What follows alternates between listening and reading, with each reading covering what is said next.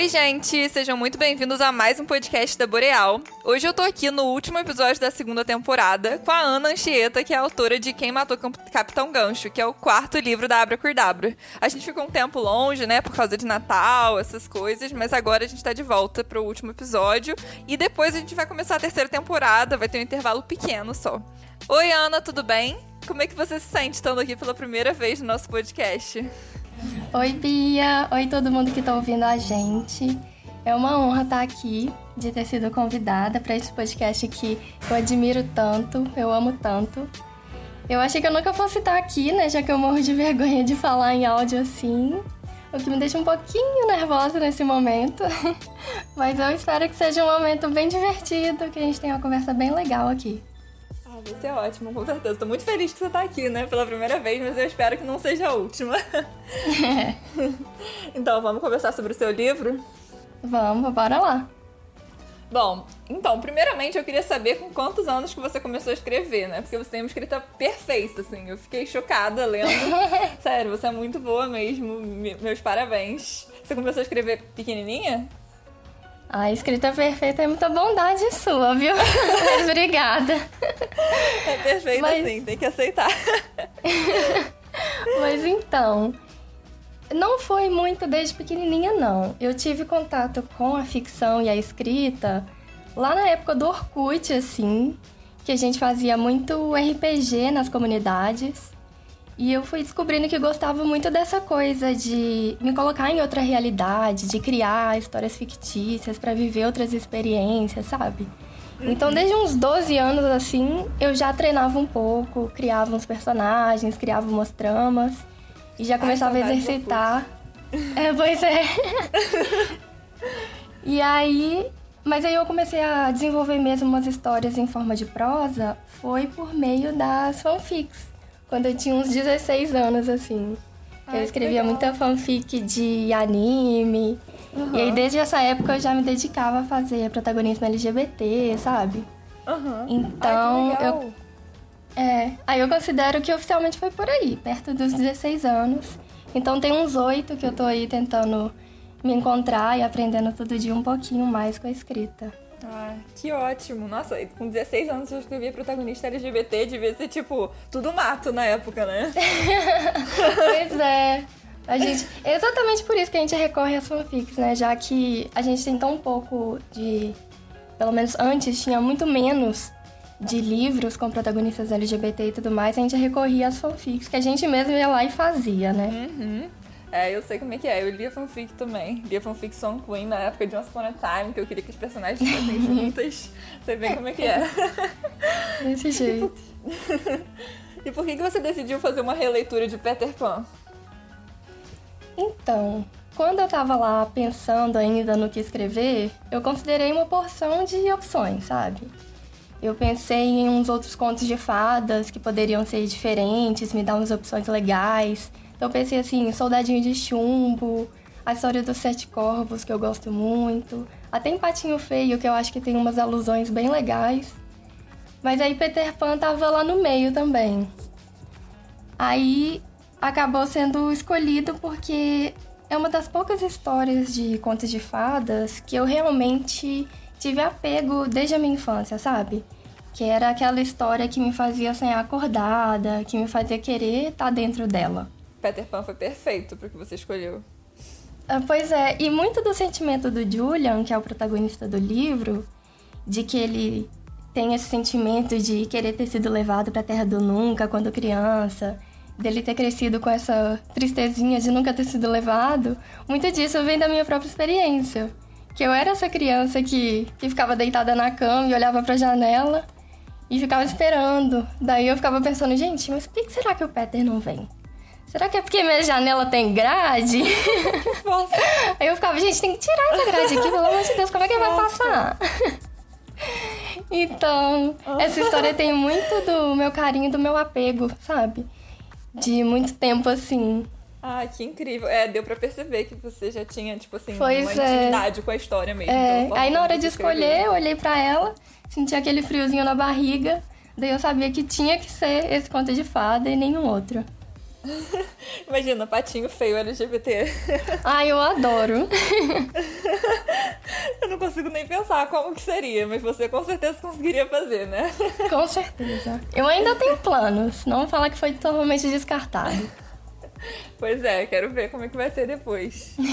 e é muito raro ver livros, ver filmes, né, com protagonismo pan. E foi o nome de Peter Pan que te inspirou ou foi a falta de representatividade mesmo? Porque eu nunca tinha lido nada assim anteriormente, nem visto nenhum filme baseado nessa temática. Então, foi um pouquinho dos dois. que nasceu como uma brincadeira, né? Dessa coisa de o Peter Pan é pan. Eu adoro falar isso pra você. Eu também adoro. Então, mas aí também, quando a gente estava organizando o nascimento da coleção lá atrás, a gente foi olhando para cada história e vendo qual que tinha qual representatividade. Para ficar uma coisa bem distribuída e não concentrar tudo numa letra só da sigla LGBT, sabe? Então, quando eu vi que não tinha nenhuma outra história que tinha abordado a letra P, então eu fui lá e peguei para mim como missão. Uhum. É, acaba que na história não tem assim a exploração de todas as nuances da pansexualidade que poderia ter e que eu gostaria que tivesse, já que a narração é do ponto de vista do Julian, né? E quem é pan é outro personagem. Mas eu asseguro para as pessoas que o Peter é pan sim, pode ter certeza.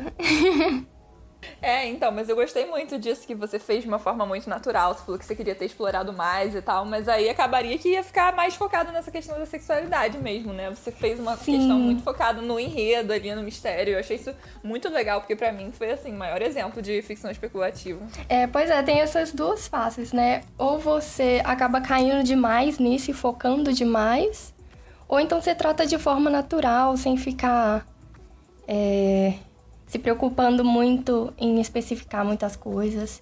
Então acho que os leitores acabam entendendo que tem várias nuances que a gente pode explorar, né? Uhum. E o pessoal recebeu muito bem, né? A gente ficou muito feliz com isso, todo o engajamento, todas Sim. as respostas que o público teve. Fiquei muito feliz com isso também. É, eu também, também. Acho que todo mundo esperava, né? Um Peter Pan Pan em algum momento da vida. Sim. E como que surgiu a ideia de colocar o Julian, né? Que você falou, um personagem novo na história, com poderes especiais, acrescentar aí uma pessoa que não tinha antes? Então, isso aí foi mais uma necessidade da história do que qualquer outra coisa. Porque eu até já contei lá no Twitter e no Instagram da Boreal algumas curiosidades do livro, né? E uma delas é que esse livro ele teve três versões diferentes, duas que foram descartadas para não para então a gente chegar no que a gente tem hoje. E isso aconteceu porque eu estava tendo muita dificuldade de conseguir ter propriedade sobre o protagonista, sabe? De ter um domínio da voz dele e da caracterização dele. Então, assim, só para dar um exemplo, no primeiro roteiro, a primeira versão, o protagonista era o Wendy, que era uma versão transmasculina da Wendy. E aí toda a história é, e toda a história era diferente também. Era sobre um menino trans que os irmãos dele desapareciam no circo e que ele ia atrás para procurar. E o Peter, nessa versão, era o ex-namorado do Andy, que também ia até o circo para poder ajudar. Só que aí. Caramba! É. aí não muito tava. Diferente. Sim. Não tava dando muito certo, porque eu não me sentia muito segura para trabalhar o protagonista de um personagem que não é não era totalmente meu, sabe? Porque as pessoas elas têm uma certa expectativa quando elas pensam na Wendy, quando elas pensam no Peter, pensam nos personagens originais do J.M. Barrie. E aí eu senti uma pressão muito grande vinda de mim mesma, de querer corresponder a essa expectativa das pessoas. E eu senti que eu me censurava muito, eu me limitava demais, travava muita coisa na história. Aí eu peguei e joguei essa versão fora. Aí na segunda versão, eu passei o protagonismo pro próprio Capitão Gancho. Mas aí eu caí na mesma situação, que eu me via muito desconfortável com o risco de fazer um gancho que não correspondesse ao original que as pessoas têm em mente. Aí nisso, entre o primeiro e o segundo roteiro descartado, eu fiquei meses assim, sem saber o que fazer, escrevendo e jogando coisa fora o tempo todo. Até que teve um momento que eu detectei qual era o problema. Então eu me propus a criar um protagonista que fosse original meu, que fosse 100% meu, sabe? De responsabilidade total minha. E que as pessoas iam conhecer pela primeira vez. Daí, quando eu criei o Julian, foi um alívio de verdade. E a história fluiu de uma forma incrível com ele no, no controle. E. Nossa, ficou muito legal. Pois é. E mais tarde, isso também me ajudou, inclusive, a sentir mais liberdade com personagens que não eram meus. Aqueles que eu tava insegura de mexer. Eu me senti mais confortável de mexer com o Peter, mais confortável de mexer com a Wendy, com o gancho.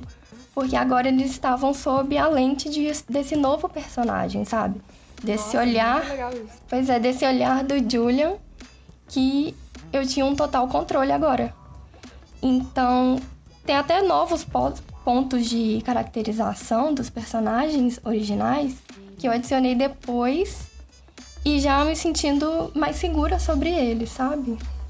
Uhum. E foi legal que você colocou o Julian para ser negro também, né? Exatamente. Então, foi um protagonista que é, tinha um papel ali super importante na história e que também é, na história original do Peter Pan ele não estava, né? Porque na verdade na história original eu não lembro de nenhum personagem negro, a não ser que tenha sido alguém muito assim, secundário. Pois é, e sendo um personagem original meu, aí eu tive essa liberdade de fazer o que queria com ele. Então eu pude colocar a cor que eu quisesse, a sexualidade que eu quisesse. Aí foi muito mais confortável para mim, sabe? Aham. Uhum. Nossa, eu adorei essa ideia. Ficou muito bom, muito bom mesmo. E como que foi o processo de escrever, assim, crossovers com outras histórias da coleção? Vocês montaram os trechos juntas quando você falou de, por exemplo, de, da história que vem... Ah, eu não posso falar o nome, né? da história que vem depois, quando você falou da... Citou algumas partes ali do Jovem Rei, você conversou com as meninas, você escreveu sozinha porque você já tinha dado uma olhada na história delas, como é que foi? Então, primeiro a gente estabeleceu o cenário da cidade, né? Que é Nova Eldorado. Então, cada uma montou o seu roteiro bonitinho, independente, separado, com as necessidades de cada história. E aí depois a gente reuniu tudo para montar Nova Eldorado. E aí a partir disso, lendo os roteiros umas das outras, a gente sabia mais ou menos o que acontecia na história uma da outra. Então a gente já pescava o que, que dava para aproveitar no nosso próprio livro.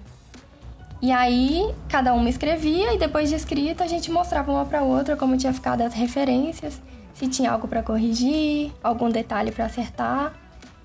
E aí, mas cada uma escreveu do seu jeito, com a sua própria voz de escritora. E aí teve coisa que ficou até sendo um pouco de surpresa, porque a gente não mostrou tudo uma para outra. Então tem referências nas histórias da coleção que até entre nós, as autoras, a gente lê e ganha uma surpresa de reconhecer Legal. as referências ali, sabe? E aí os livros seguiram mais ou menos essa ordem quando vocês pensaram no, no, no, universo ali de Nova Dourado, que seria um universo compartilhado e tal, e pensaram nessas histórias que poderiam se entrelaçar, vocês pensaram assim também, ah, então seria bom essa história ser depois dessa, essa ser perto dessa, porque é, se passa mais ou menos na mesma época, num contexto parecido, ou não necessariamente? Podem ter referências. Não necessariamente. Tipo assim, o marco pra gente era o Rei Arthur, né? Então era a era pré e pós-Rei Arthur. Aí cada uma se encaixou aonde achava que deveria. E aí a gente vendo quem estava próximo, a gente foi referenciando para as histórias que passavam mais próximos da gente. Uhum. Ah, legal. Muito legal, assim. E eu acho legal, assim, também dos livros da Abracurdabra que é, você não precisa, assim, não necessariamente você precisa ler um, depois o outro, depois o outro para entender, mas ao mesmo tempo, se você ler todos, você consegue entender mais certinho, assim, porque tem essas referências. Isso, exatamente. Isso é muito legal, que você não fica dependente, né? Uhum. Mas a gente recomenda que vocês leiam todos sim, porque todos são ótimos. pois é, vai aproveitar de todas as histórias. sim, isso mesmo. É, até o momento, o seu livro foi o que mais explorou a magia de Nova Eldorado, né? Porque ele veio depois de Arthur e quem lê vai entender o porquê disso. Como que foi explorar essa temática na sua história, assim? Se é a primeira história que ia abordar mais profundamente esse assunto. E eu também quero saber se as próximas histórias também vão seguir por essa linha de abordar bastante essa questão da magia, ou se foi mais o seu livro mesmo. Ah, então, para mim foi maravilhoso explorar a fantasia. Já era um terreno muito familiar para mim. E foi uma outra, uma outra coisa que me destravou total e ajudou a história a fluir na hora de escrever.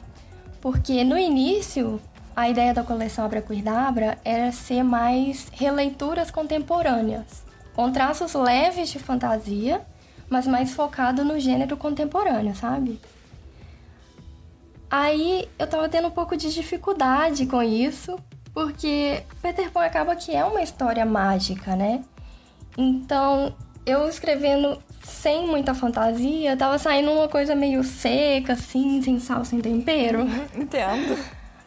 Aí eu ia lá no grupo da Boreal toda hora chorar um pouquinho para as meninas, falando tipo, gente, eu posso colocar isso, posso colocar aquilo, vamos adicionar um pouquinho mais de magia, mas só um pouquinho.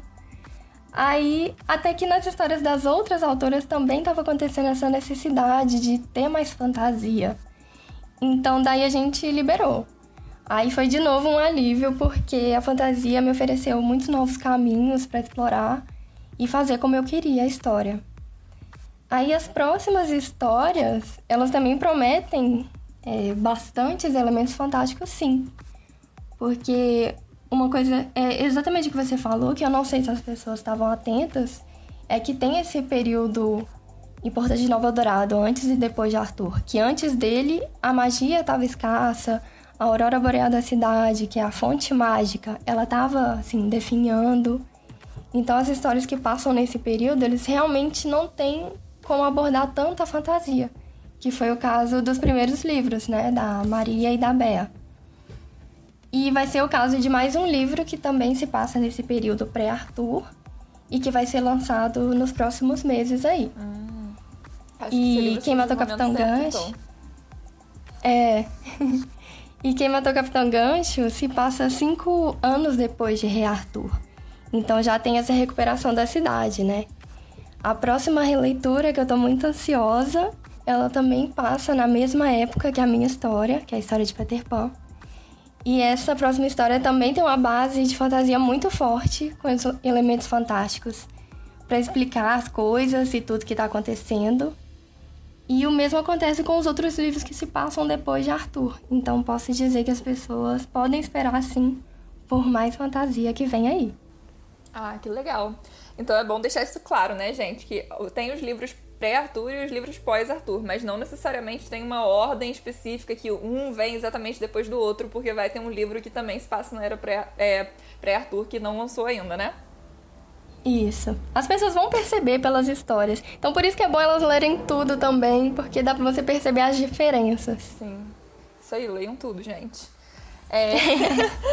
você prefere escrever em primeira ou em terceira pessoa? Porque você escreveu em primeira pessoa, né? E eu adorei, achei que deu um toque, assim, muito da gente se sentir ali íntimo do personagem. Foi por conta disso que você decidiu escrever essa narrativa em primeira? Você gosta mais de escrever assim? Como é que foi?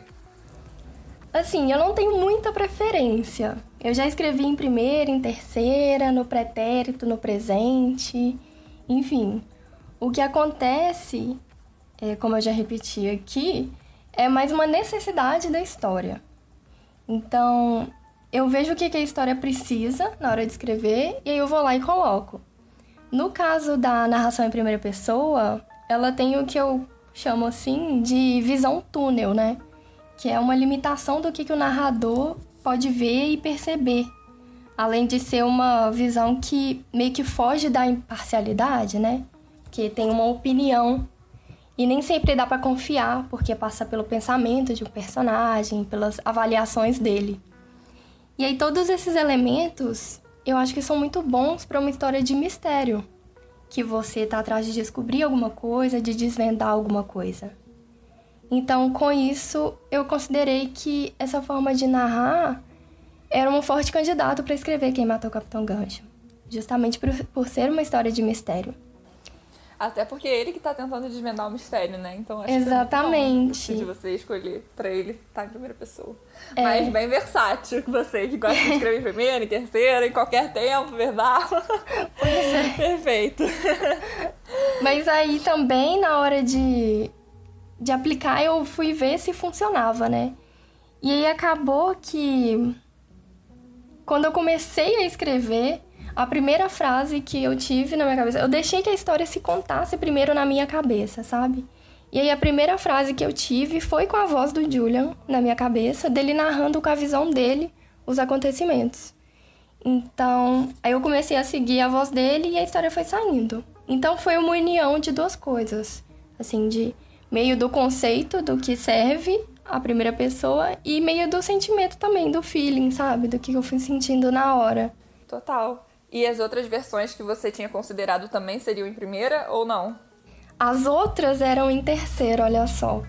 As outras estavam saindo em terceira então... pessoa. Mudou completamente. Pois é. Nível de proximidade com a história de Peter Pan é 100%, né? Porque você pensou pois em três é. versões em várias formas. sim, sim. Adorei. Você sentiu que você teve que sair muito da sua zona de conforto para escrever esse livro? Ou a maneira da escrita foi similar à das suas outras obras, né? Colisão e Flor de Lágrima. Para quem já leu, vai conhecer as histórias dela. eu, eu, acho, eu considero que não. Que assim, que tem coisas diferentes entre as histórias, mas que elas têm alguns pontos em comum entre elas. Que Colisão, por exemplo, é realmente uma história que vai para outro lado, é muito diferente, que é sobre um rapaz que tá fugindo de casa com o carro roubado do pai, e ele tá perdido no mundo até que encontra lá um grupo de caras apostando racha, né? Então, apesar de ser uma trama muito distante, o protagonista de Colisão, ele também enfrenta muitos problemas com o pai dele. O jeito que ele é no presente tem muita influência de como ele veio carregando essa relação conflituosa com o pai ao longo do tempo. Então eu posso dizer até que, que me ajudou a ter essa experiência antes, sabe? Uhum. Para escrever a relação entre o Julian e o gancho. Uhum. E com Flor Você de Lágrima. Ah, desculpa, pode continuar. Não é só citar que com Flor de Lágrima também acontece de ser uma história diferente, mas também tem pontos em comum.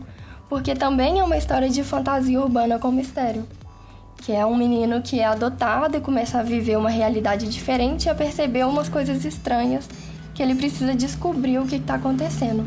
E isso se repete com o Julian também, nessa releitura de Peter Pan. Então, eu acho que estava bem dentro do que eu já escrevo, sabe? Dentro da minha zona de conforto ali. Isso de drama familiar, de suspense e tal, né? De descobertas, mistério. É um tema que você já tem uma certa proximidade. Isso, e com a própria fantasia também. Aham, uhum, fantasia, isso aí. Continue escrevendo, porque você é perfeita nisso. Obrigada. Seu livro conseguiu trazer personagens LGBT ao mesmo tempo em que ficou claro, né, como eu falei anteriormente, que a narrativa principal era o desdobramento da morte do Capitão Gancho. Foi muito difícil para você trabalhar com esses dois enfoques, entrelaçar os dois durante a história? Não foi nem um pouco difícil, porque eu já tomo como filosofia e até como direcionamento da minha escrita a naturalização do protagonista LGBT. Então, eu não escrevo sobre saída do armário, descoberta da sexualidade, LGBTfobia, nem nada. Histórias assim, elas têm um papel muito importante, mas na minha escrita eu já procuro lidar com personagens que já sabem quem eles são, que eles são seguros de si quanto a isso e que eles vivem conflitos diversos, conflitos que um personagem heterossexual viveria. Então, fazer um personagem LGBT viver um mistério acerca da, da morte do gancho e tal foi simplesmente levar a história de forma natural, sem estigmatizar nenhuma parte da jornada dos personagens. E essa naturalidade eu também levo para as minhas outras representatividades, como o protagonismo negro, por exemplo. A representatividade é um elemento que ele está presente e eu destaco sempre durante as narrações. Então, o leitor ele sabe que o personagem é preto, ele sabe que o personagem é gay, mas em nenhum momento eu, eu preciso ficar tornando essas questões uma problemática, sabe? O conflito da história ele tá focado em outra coisa. Eu falo até que os meus personagens eles sofrem, sim, sofrem até demais, mas nunca por ser quem eles são.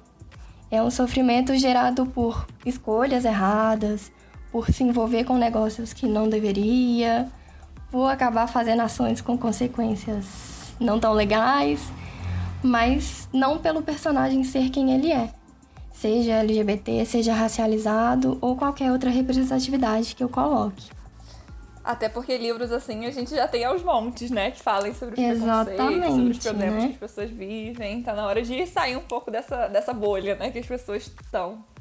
Pois é, é sempre bom a gente discutir as necessidades da comunidade, mas vamos criar nossa, novas perspectivas também, né? Vamos colocar a gente mesmo como heróis, como pessoas a serem admiradas. Então vamos mudar um pouquinho também.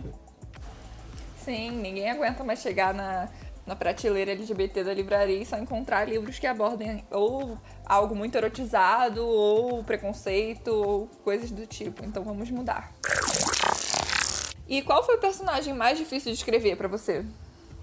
Então, como eu falei, trabalhar com os personagens originais do Jane Barry foi uma coisa tensa pra mim, né? Eu até criei o Julian pra poder me ajudar nisso. Então, digamos que o Peter, sem dúvida, foi um dos personagens mais difíceis pra mim, de início, porque o Peter é o Peter, né? Mas aí, como a história ela também se passa sobre a visão do Julian, e tudo que era narrado passava pelo filtro da opinião dele, do pensamento dele, então isso foi me dando certas liberdades para fazer essa releitura do próprio Peter Pan. Então, qualquer coisa era só culpar o Julian falar que era ele que estava interpretando. então, tem certos elementos, principalmente, que, por exemplo, os momentos que eu descrevo o Peter usando maquiagem, ele usando uns casacos extravagantes, imaginando ele de uma forma um pouco mais delicada. Isso eu tive liberdade para colocar pelo espaço que a narração do Julian me dava, sabe? Porque o Peter original, ele é um meio que um estereótipo do que um menino deve ser, aquela coisa aventureiro, explorador, de gostar de violência, de ser ríspido. E então ele não é imaginado com nenhum traço do que se considera feminilidade. Daí eu tomei esse risco de mudar um pouco disso. Foi um passo que me deixou assim um pouquinho receosa, se as pessoas iriam estranhar. Mas eu achei que ia ser legal pra história, então eu deixei.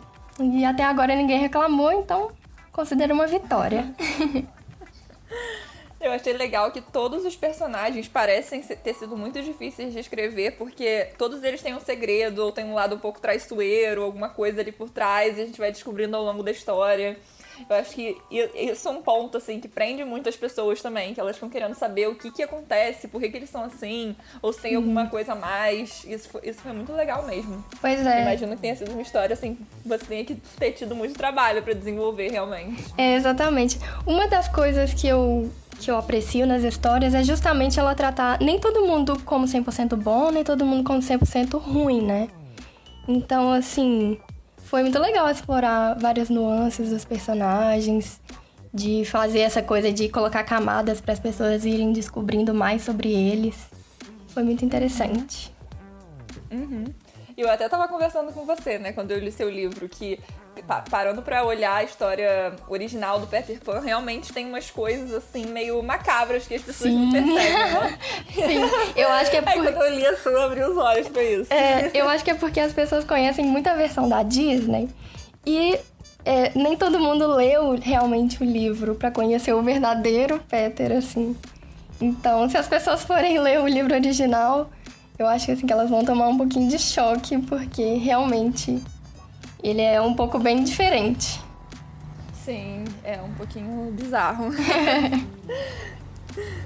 Agora vamos pra nossa última pergunta, né? É. Poxa, triste, né? É. Tô tentando conversar com você. É, quando a gente estava procurando livros de ficção especulativa que tivessem sido escritos por autores negros, eu e as meninas do marketing, no caso, né? A gente teve muita dificuldade em encontrar. A gente ficou procurando, olhando na internet, a gente não achava praticamente nenhum. Eram pouquíssimos que a gente via que tinham, ou que eram de ficção especulativa, ou que traziam personagens LGBT, ou que eram, tinham representatividade negra, mas nunca eram os três juntos, assim. E quando era, normalmente era algo que não era tão conhecido. É, quando a gente traz para o universo do Brasil, fica mais restrito ainda, né? Como que você se sente sendo uma das pioneiras nesse gênero? Olha, pioneira é muita bondade sua também. eu não sei se eu me considero realmente isso. Por quê? Explicar. Eu penso da seguinte forma. É tipo um funil, né? Que a gente. Vamos visualizar aqui na nossa cabeça a ficção especulativa no Brasil. ela já é um tipo de, de livro, de história, que tem uma certa dificuldade da gente vender. Tem o nicho e tudo mais, mas ainda são poucos autores que conseguem ter um êxito realmente notável. Aí você pensa em ficção especulativa escrita por pessoas negras. Já funila ainda mais. Daí você pensa em ficção especulativa de pessoas negras e mulheres. E, e pior ainda, ficção especulativa de pessoas negras, mulheres e LGBT. Então, daí você acaba num lugar muito escasso mesmo. E, assim, pensando no que já foi publicado e nos nomes que a gente tem hoje no mercado. Mas e aí, dessa questão do pioneirismo, eu tenho a visão de que não é que essas histórias e esses autores eles não existem, mas que na verdade não têm visibilidade. Então, assim, eu considero que assim como eu tô aqui no meu cantinho escrevendo as minhas coisas, eu acredito que tem outras pessoas no cantinho delas escrevendo as coisas delas. Então, não é que não existe, não é que ninguém faz, ninguém cria, ninguém se importa. É uma questão de que a gente não tem visibilidade, que a gente não tem o alcance ainda como autores independentes, sem condição de investir. Então, eu acho que não é que não tem essas histórias, é que não tem a oportunidade da gente ser visto, sabe?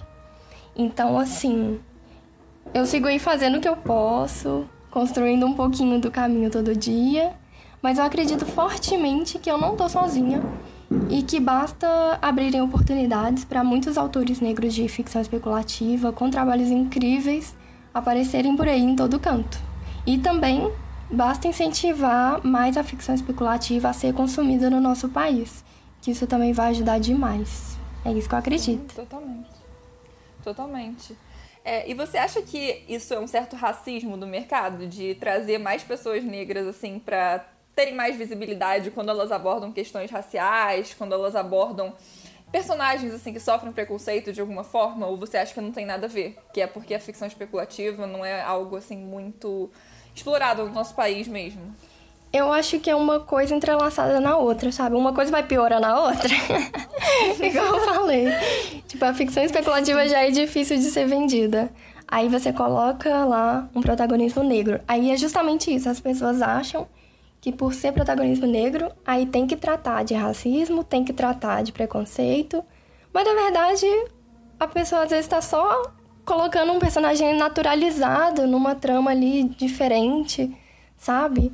Inclusive já tem muitos autores, alguns autores hoje que fazem isso, né? Principalmente no afrofuturismo, que não necessariamente eles discutem sobre o racismo em si, reduzindo os, os protagonistas negros a, essa, a esse tipo de experiência, sabe? Então, vai muito de. Assim, eu acho que existe um racismo nessa questão de pensar nas tramas dos protagonistas negros de forma reduzida, assim, sabe? Sem explorar toda a complexidade de um ser humano, né? De uma, de uma persona que, que simula um ser humano. Sim. Como se eles tivessem sempre que serem super militantes, né? Exatamente. por causa. E até a visão do próprio público, né? Do público leitor. Quando ele vê um protagonista negro, ele já imagina que vai ser só isso. E aí isso já cria várias barreiras. Então, passa por várias coisas. Eu tava até conversando com, sobre isso com uma amiga minha, né? Falando que as as coisas que a gente vê, assim, que são famosas com protagonistas negros são tipo Dear White People, que aborda essa questão da militância também.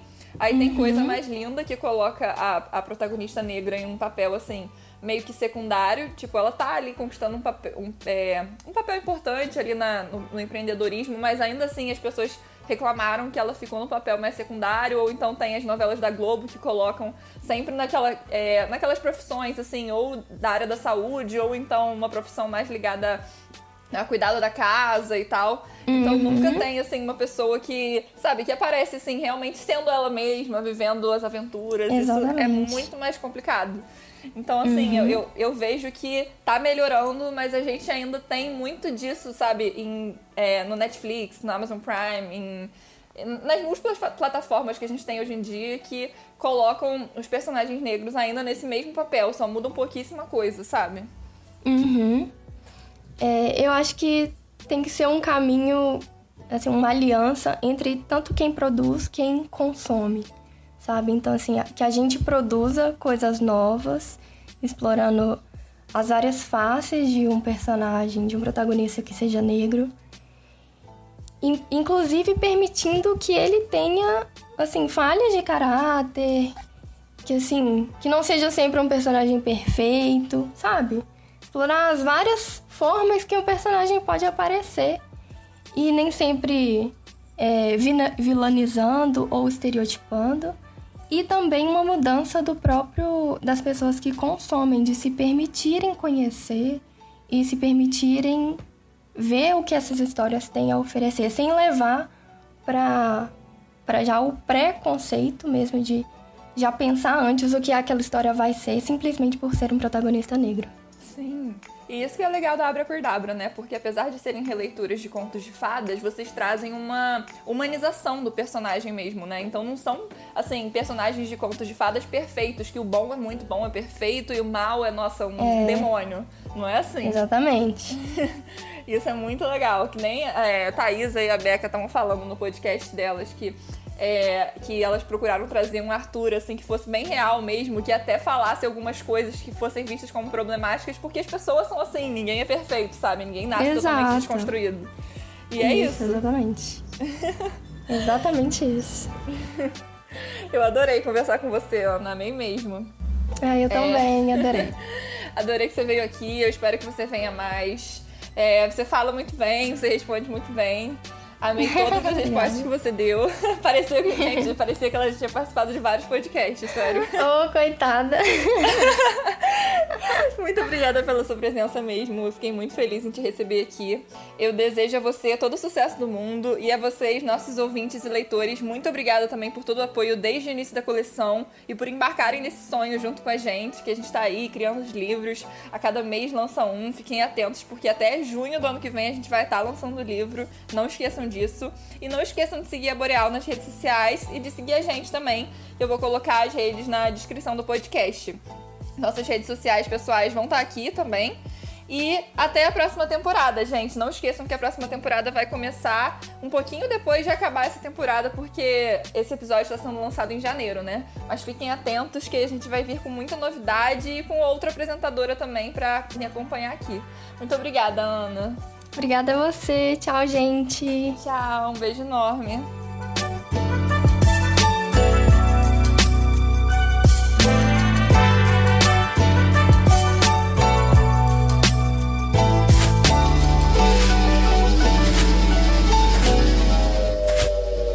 Esse podcast foi editado pela Miragem. Até o próximo.